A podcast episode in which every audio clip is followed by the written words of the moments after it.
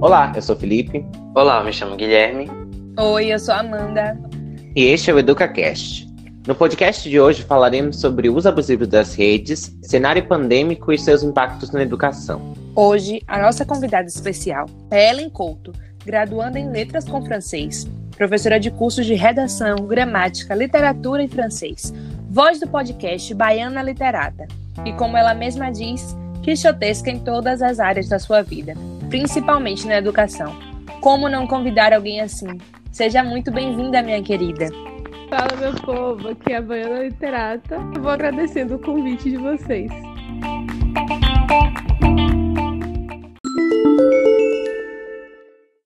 E hoje, como tema principal da nossa discussão do podcast, eu pensei em trazer a música Carmen, do artista francês Stromae, para a gente discutir sobre a letra da música e ver como a gente pode relacionar isso com as relações interpessoais ligadas à tecnologia e educação. Eu vou começar um pouco falando com vocês sobre o que a letra da música quer dizer, que, no geral, a letra da música ela fala sobre as nossas relações interpessoais que se tornaram, é, como é que eu posso dizer, se tornaram secas, se tornaram relações vazias. Existe logo no início da música versos que falam, por exemplo, o amor é como o pássaro do Twitter. A gente se apaixona por ele somente 48 horas. A gente se registra e depois você segue alguém, logo você fica viciado nessa rede social e acaba sozinho. A música, ela tem toda uma temática baseada nesses quatro primeiros versos e era o que eu gostaria de problematizar hoje, entre aspas, problematizar. É como isso nos afeta, nossas relações interpessoais e como nós deixamos chegar nessa situação. Tá, mas qual situação? Essa situação na qual a gente é rodeado por todo mundo virtualmente e ao mesmo tempo estamos sozinhos. Eu queria ouvir hoje de todos os participantes, inclusive da nossa participante especial, sobre esse tema e a problematização da música. A palavra é com vocês. Bom, eu acho que todo mundo já presenciou aquela cena de estar numa mesa de restaurante, numa mesa, uma mesa de bar, e tá todo mundo com o celular na mão, com aquela falta de interação. Muitas vezes o sorriso só acontece na hora da selfie, só acontece na hora da foto que vai ser publicada. Após a foto ser tirada, tá todo mundo de novo com a sua cara vidrada na tela. E assim, eu também queria deixar esse questionamento. Acho que é uma coisa que a gente não, não vai conseguir ter uma resposta elucidativa, a gente não vai conseguir hoje dizer que vai resolver ou não. É mais para a gente conversar mesmo sobre isso. Inclusive, também eu queria deixar uma pergunta para Ellen, que Ellen é uma influenciadora do mundo da educação. Mas claro que ela segue também vários outros nichos, e eu queria perguntá-la se ela observa muitas vezes a falta de veracidade nos posts, a falta de veracidade no que essas pessoas estão dizendo, para uma tentativa de ganhar likes. Você já conseguiu perceber que alguém não está sendo verdadeiro ou não queria postar isso, aquilo não é do jeito da pessoa e ela está postando apenas para lacrar e para ganhar likes? Olha, é, tem, tem muitos. As, a maioria do, do que a literatura é a parte da leitura de é, são professores, a maioria de professores são pessoas que realmente é, se interessam por além de, de, só ler um livro, mas que quer falar, quer transmitir aquilo ao mundo, o que eu acho fantástico.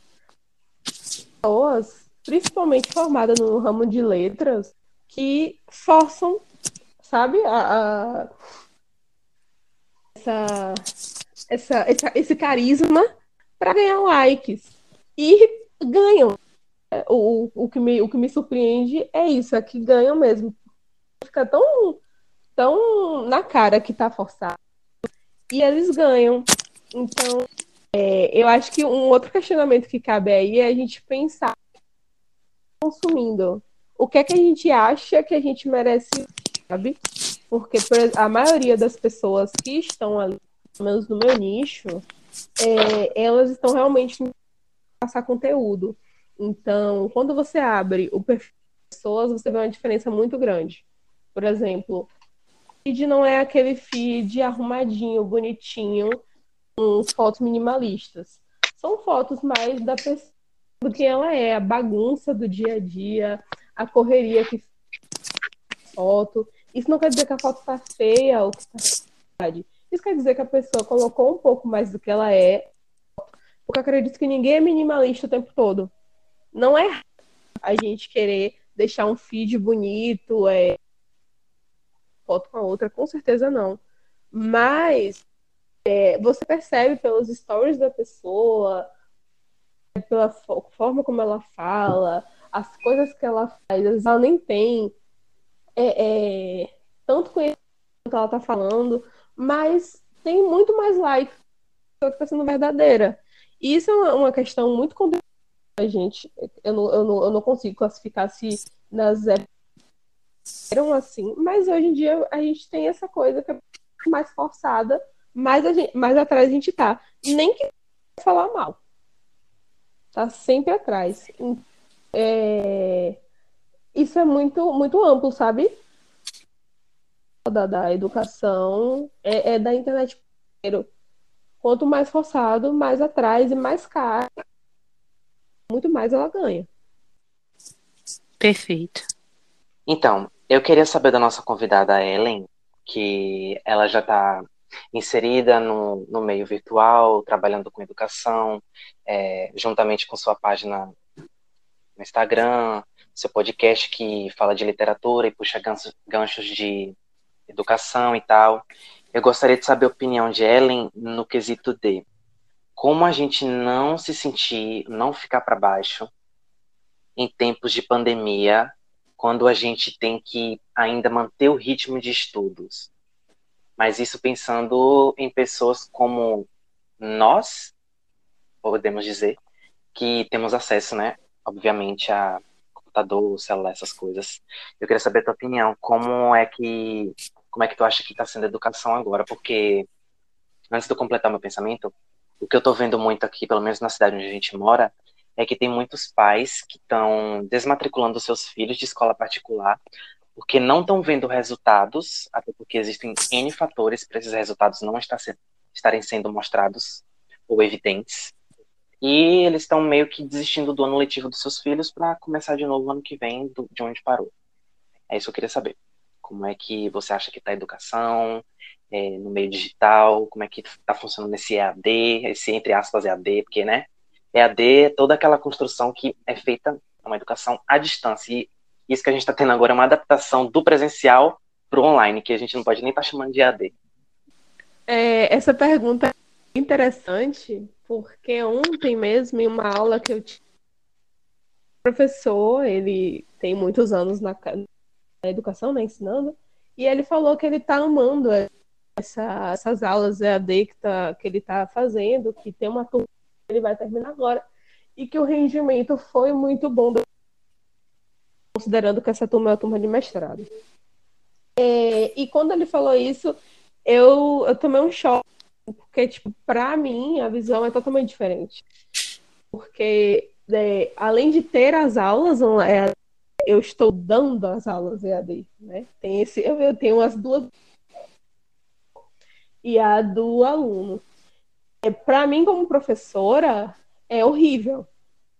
A mesma coisa de eu estar lá no meu Instagram ou estar fazendo meu podcast e falando. Eu sei que na hora não tem ninguém me vendo, que a pessoa vai depois, enfim, vai acompanhar depois. Mas quando tá dando aula, a gente tem a certeza que tem vendo. A gente está ao vivo com a pessoa. E você não, você não sabe se ela está entendendo, se ela não está ou não disse, se ele está entendendo ou não. Você que lute para se ele está. Porque ele te, é, é uma construção, é um outro questionamento que a gente tem que fazer, porque é, ele não sabe estudar, e a escola não ensina isso, mas ok. Então a gente não sabe, o professor é totalmente desconfortável.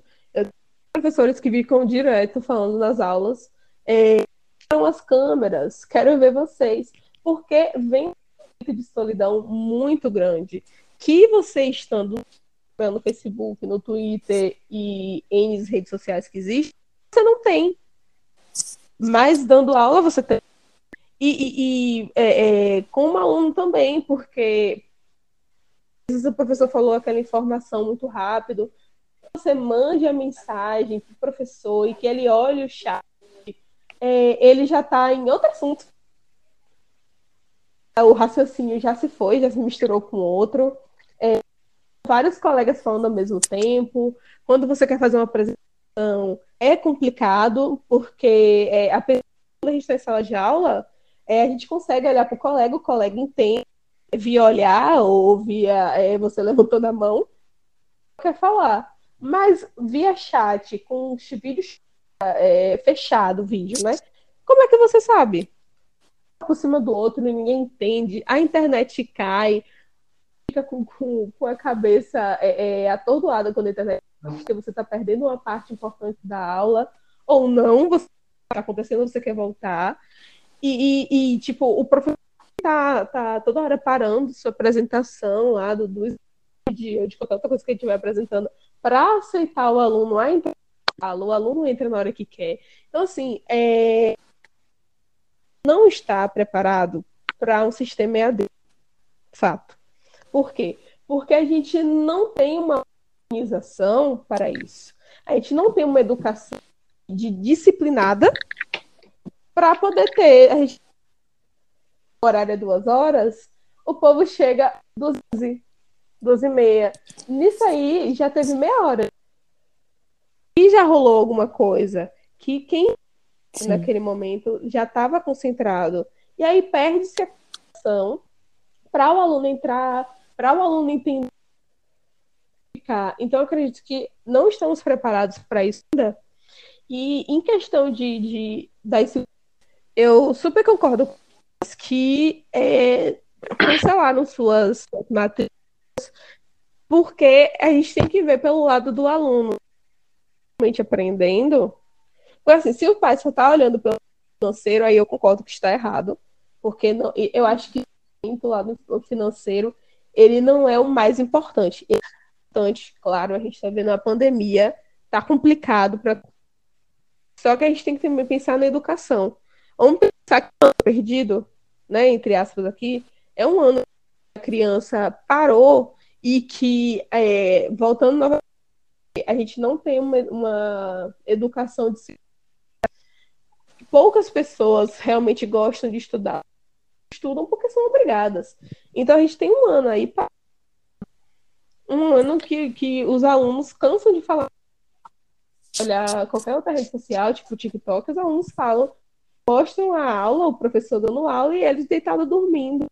Então, realmente é complicado, entendeu? Complicado. É extremamente. Desculpa, Ellen, te cortar. Eu queria só adicionar uma coisa à sua fala, que assim, a gente vem e a gente precisa olhar a situação dos dois lados, né? Nós temos esses alunos que podem não estar conseguindo aprender dessa forma, podem não estar conseguindo interagir, e a gente tem professores que foram pegos de surpresa, professores que não tinham nenhum acesso a plataformas digitais, não, não tiveram nenhum curso, não tiveram nenhuma formação continuada em relação às novas tecnologias. E aí você pega uma coisa que a gente não, não testava antes, a gente não tinha aulas, principalmente também na, na rede pública, a gente não tinha essas aulas preparatórias, essas aulas via computador, via celular. E aí, do nada, a gente precisa transformar totalmente o cenário educacional para uma coisa exclusiva para isso. Então, é uma coisa também impactante para o professor, porque ele não. Muitos não têm uma formação relacionada a esse tipo de tecnologia. Então, como prender a atenção do aluno, como não fazer o aluno estar tá ali dividindo tela, tá na ligação, tá no Zoom, tá no Meet, mas tá no Instagram com a tela dividida mas tá mexendo no Facebook, tá mexendo em outra coisa, tá mexendo no Twitter. É complicado. Muito. Eu, eu falo isso porque eu mesma já cansei de me pegar em momentos e eu me vejo no Instagram. E porque isso, isso, isso acabou sendo já natural, já tá é, é intrínseco na gente é, fazer duas, três coisas ao mesmo tempo. E aí, é, isso é muito elas conseguem levar isso de boa, conseguem Mas é prejudicial. É algo para estar sendo dado dessa forma. E se a gente for levar ainda para o lado que isso traz ansiedade. Lembrando que o Enem está perto, então tem um terceiro ano. Pessoal que está para se formar e a cabeça dessas pessoas. Como é que elas vão fazer? Realmente a gente olhando para a escola pública, porque a particular continua aula. Mas a pública. Com certeza. Pública não. A, e, e, os, e as escolas públicas que alguma coisa, os professores não têm o mínimo do mínimo de uma formação para poder orientar os, os professores estão perdidos também. Então, imagina a ansiedade que tá, até porque eu tenho alguns alunos que estão eu sei a ansiedade que eles estão, a cabeça como é que e aí a gente olhando para as redes sociais, tanto de gente que parece que está muito produtiva durante a pandemia, que eu não sei como, porque é um momento que não viveu, nunca viveu antes, espero que não, não viva mais. E a gente está tendo que se acostumar. Eu acredito que a pandemia está sendo um tempo de desacelerar. Porque a aceleração agora não vai fazer bem a ninguém. Aí a gente olha para as redes sociais, as pessoas estão super produtivas. E aí você pega os alunos, os professores também, coloca nesse meio, no sistema de que, que isso vai dar, vai dar um, um fuso erretado dentro da então, é, eu realmente não tenho perspectivas de, de, de uma educação 2001, né? Vamos botar que essa, essa vacina vai sair aí ano que vem, no início do ano. Eu não tenho perspectivas de uma educação boa em 2021. Eu acredito que vai ter muita gente é, é, com problemas de voltar para a escola, de se comunicar com, com o colega e com o professor. Desistência. E, sim, vai ser, vai ser muito prático. A escola pública hoje, eu vou botar pública porque é propriedade para falar, a escola pública hoje já é um espaço caótico. Tanto do lado docente quanto do lado discente. É totalmente caótico. Dada essa pandemia, vai estar pior, porque a gente não sabe está o aluno dentro de casa, a gente não sabe qual é a situação dele lá com a família, com ele mesmo, com os amigos. Se ele tem internet, se ele tem celular para conversar para abstrair, ele não, a gente não sabe se ele conseguiu estudar, se ele está preocupado com o futuro dele. E muitos, porque muitos é, é, veem na educação que vê mesmo a, a forma dele sair dali, da vida que ele tem, melhorar de vida e tudo mais do nada, um ano tirado dele. Um ano que vai fazer muita diferença depois. E, e que conseguem estudar e ele não. Quer dizer, a gente já tinha uma diferença grotesca do colégio particular para o colégio público. Agora a diferença vai aumentar. Então vamos botar para daqui. Então a gente ainda tem ainda a a gente ainda tem ainda a realidade do, do aluno de escola pública que tem é aquele que tinha a escola como segunda casa, que, por exemplo, alunos que iam para a escola para ter sua primeira refeição e também a segunda, ou a terceira, não sei, enfim, você conseguiu entender. E também tem aqueles alunos que, beleza, não precisavam da escola para comer, mas que no, no nosso. O que a gente está vivendo hoje na pandemia, não pôde ficar em casa para estudar e tem que ajudar pai e mãe dentro de casa trabalhando. Então a gente ainda tem mais essa problemática aí. Inclusive, Sim, hoje eu estava conversando com uma colégio estadual aqui da minha cidade, de Condição de Japipe, e ela estava me falando da quantidade de alunos que estão indo nessa de empreendedores nessa pandemia. E o medo grande da coordenação, o medo grande da escola é que esses alunos não retornem, que a evasão escolar se torne ainda maior, que já é um número agressivo, já é um número muito alto.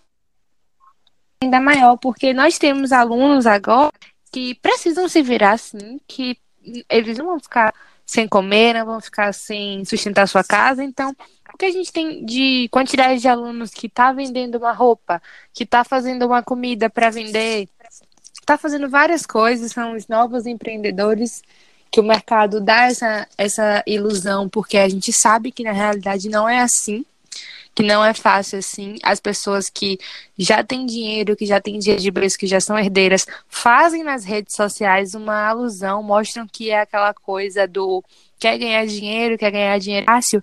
Então, nós temos alunos de realidades pobres que ainda podem não voltar para a escola por causa desse tipo de empreendimento. E aí, a gente, olhando para dentro da universidade hoje, já tem uma quantidade de pessoas pobres e, e de, de, colégio público muito pequena, né? Eu acredito que deveria ser bem maior, mas tudo bem. Então a gente eu vou botar três anos, porque a gente já tem aí é, já, que, que, já entrou, né? E pessoas que já foram é, confirmadas que vão entrar. Então a gente bota aí essa quantidade vai diminuir muito. Porque as pessoas elas não vão. O Enem já é uma prova de referência, da qual o colégio público não tem o aluno para fazer. É, ela finge que prepara, ela faz ação porque não prepara. Os colégios particulares elas preparam com tempo de prova. Então, eles têm lá as cinco horas fazer a prova e já sabe que é duas horas para redação e tem que fazer naquele tempo e o colégio público não prepara. Um lado, o aluno faz em dois minutos, vai embora e acabou. O, o colégio público malmente consegue motivar o seu aluno a, a participar dessas. Então, daqui a alguns anos, a quantidade de pobre dentro das universidades vai ser muito que a gente tem agora. E isso é muito preocupante. Além de que isso é um projeto político bem evidente, né? Com certeza. Com certeza. Ellen, você trouxe uma problemática bem importante relacionada à questão de, de acesso e principalmente de, de contato dos estudantes dentro de tecnologias digitais. Isso também é, traz à minha mente a, a pesquisa mais recente do, da do PNAD, a Pesquisa Nacional por Amostra de Domicílios Contínua, que atesta que um em cada quatro brasileiros não tem acesso à internet, seja em casa ou seja através de, de tecnologias móveis. E como você percebe também essa questão aplicada à, à realidade do ensino e também realizando todos esses recortes em questão de, de modalidade de ensino, público e privado, e quais são as suas esperanças? O que você espera do próximo ano letivo? E o que você tem em mente? Quais as saídas possíveis para toda a questão caótica que a gente está vivendo e que a gente vai começar a se recuperar no próximo ano ou em caso de uma eventual vacina e retomada das atividades do sistema de educação? Olha, é, tem uma coisa que eu costumo que foi a primeira coisa que me, veio à cabeça quando tu falou isso. Assim, é, sabemos, e é uma realidade brasileira, que tem muito lugar que não tem internet, tem sinal, nem de telefone, não tem nada. Só que é, tem muito lugar que tem, entendeu? Assim, se fala muito em democratização da educação, só que você está esperando para quando as pessoas esse, esse sinal para a gente democratizar a educação, isso nunca vai acontecer. Porque o que é que acontece? O que é educação? Educação é eu construir consciência e pensamento crítico no meu aluno. Na verdade, construir, mas despertar. Porque educação é isso, é despertar.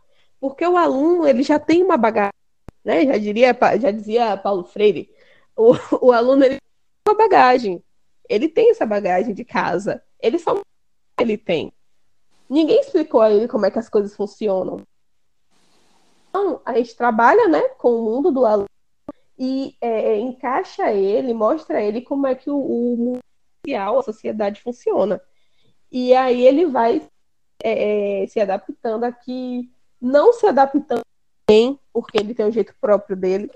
E a, e a educação isso é você é, é, falar, olha, isso aqui sendo um problema, a gente tem que e a gente tem que falar sobre isso. A gente tem que ter um pensamento crítico sobre isso. Isso é educar. Entendeu? O, o, o, que a gente, o que a gente mais tem feito esses a gente é, em, em, situação educacional por, por geral, é a gente tem feito em falar só, fazer massa de manobra. O que a gente tem que fazer são pessoas capazes de raciocinar por si mesmas. Até para quando eu errar, eu, professor, porque ele é uma pessoa integral, ele pensa. Então, eu não posso prejudicar os que já estão tendo é, acesso à educação, não estão tendo. O que eu tenho que fazer é mostrar que têm acesso à internet e à educação, que eles precisam, junto comigo, fazer alguma coisa para que a não tenha acesso, tenha. Porque é, aprendi, aprendi com a minha mãe até, é que nossa profissão, a coisa que a gente veio para fazer na vida, é quando a gente daquela profissão uma forma de mudar o meio que a gente vive. Então eu vejo na literatura, vou botar literatura um, um nicho mais específico da nossa área, que todo mundo aqui é de letras, é uma forma de mudar todo o meu meio. Eu acredito da leitura. E eu passo isso para os meus alunos eles, a partir do que eu passei para eles, encontrem uma forma de mudar o meio dele e, consequentemente, aquela pessoa essa internet e educação. Porque agora, de imediato, se eu falasse para você aqui agora que é, batendo panela, com cartaz na mão, a pessoa tem que ter, vai ser inútil, não vai adiantar. Porque não é algo para agora, é algo para ser trabalhado. Simplesmente, mas é assim. É um processo. A vida é feita. E isso é mais um processo, tem que ser aceito. É um processo. Eu vou começar a caminhar junto com aqueles que podem, juntos pensar em uma solução para alcançar aquele que não tem. Então, isso é educação. E aí, todas as minhas. É, é, eu vou botar aqui para o próximo ano letivo. Eu realmente sei o que esperar porque é, se ensino EAD forçado e não tão eficaz, a escola abrir mão assim disso. O que o governo já estava é, querendo há muito tempo. E agora foi obrigado a ter, obrigado a achar. Então, aplicativos foram lançados, cobertos, e, e, alunos, eu vi muitos alunos, posso dizer que eu não vi, porque seria mentira, alunos que, alunos que se desenvolveram melhor, que estão muito melhor é academicamente falando, quando estão aprendendo pelo EAD. Entendeu? Então, é, é muito complicado. Se a gente pegar uma realidade europeia ou estadunidense, que já tem um ensino EAD, não, não dá para comparar, entendeu? Porque tem uma educação disciplinada, uma educação organizada. Só aprende em casa, mas ela aprende. Ela, ela, ela tem uma prova que ela tem que entregar e, e, e ela faz porque ela sabe que a educação é algo importante para mas aqui a gente tem a mania como brasileiro de falar, de passar para frente. E aí? A gente não, não, não tem, eu realmente não tenho o que esperar é, não, não depende só de nós, do, dos professores, não depende só de mim, não depende só de vocês. Depende dos pais, depende dos alunos, do, do governo. O que é pior ainda, é depender porque eles querem educação EAD e eu, como professora, no direito contra, mas a favor também não sou. Então, eu realmente não sei o que esperar. Bom, tá chegando o nosso horário. Eu queria te agradecer muito, Ellen, pela sua participação.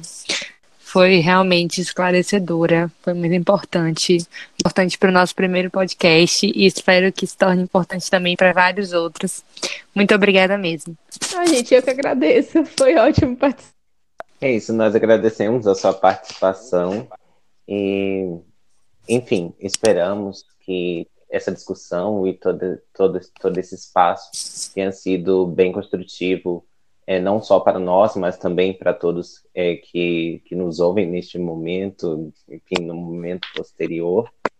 E realmente estamos bem gratos pela tua participação e por ter aceitado o nosso convite, por ter é, se juntado a esse espaço mesmo de construção.